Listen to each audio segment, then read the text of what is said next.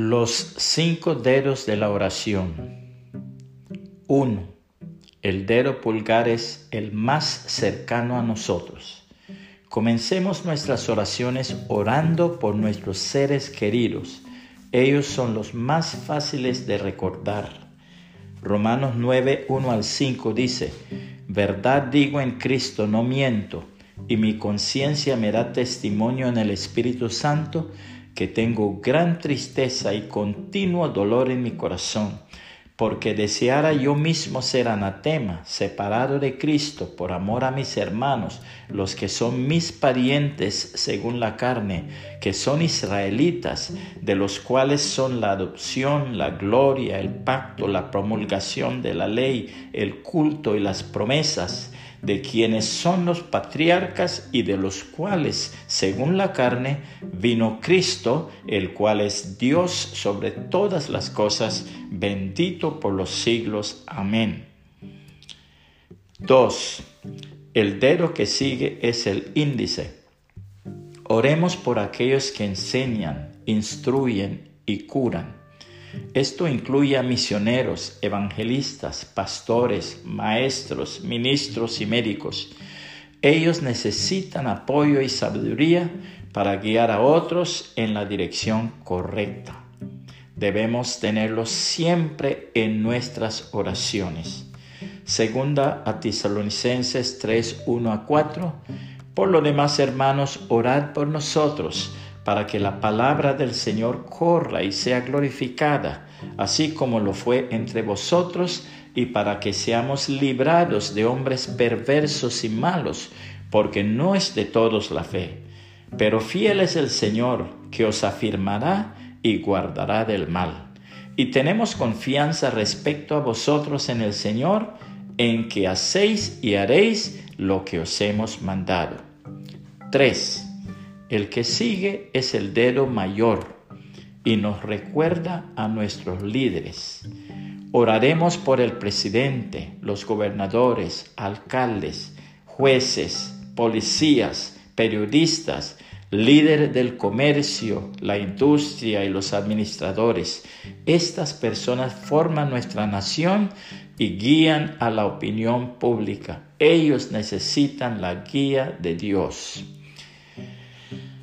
Primera a Timoteo 2, 1 a 4. Exhorto ante todo a que se hagan rogativas, oraciones, peticiones y acciones de gracias por todos los hombres, por los reyes y por todos los que están en eminencia, para que vivamos quieta y reposadamente en toda piedad y honestidad, porque esto es bueno y agradable delante de Dios nuestro Salvador, el cual quiere que todos los hombres sean salvos y vengan al conocimiento de la verdad. 4. El dedo que sigue es el del anillo. Sorprendentemente es nuestro dedo más débil, como cualquier maestro de piano puede dar testimonio. Esto debe ayudarnos a recordar orar por aquellos que son débiles, que están en problemas o en dolor, por los que se han apartado del Evangelio, por los que están desanimados y resentidos. Nunca es suficiente toda la oración que podamos hacer por ellos. Segunda los Corintios 1, 9 al 11 pero tuvimos en nosotros mismos sentencia de muerte, para que no confiásemos en nosotros mismos, sino en Dios que resucita a los muertos, el cual nos libró y nos libra, y en quien esperamos que aún nos librará de tan gran muerte, cooperando también vosotros a favor nuestro con la oración, para que por muchas personas sean dadas gracias a favor nuestro, por el don concedido a nosotros por medio de muchos. 5. Y por último, viene nuestro dedo más chico. Ahí es donde debemos ponernos nosotros en relación con Dios y los demás. Como dice la Biblia en Lucas 9, 46 al 48.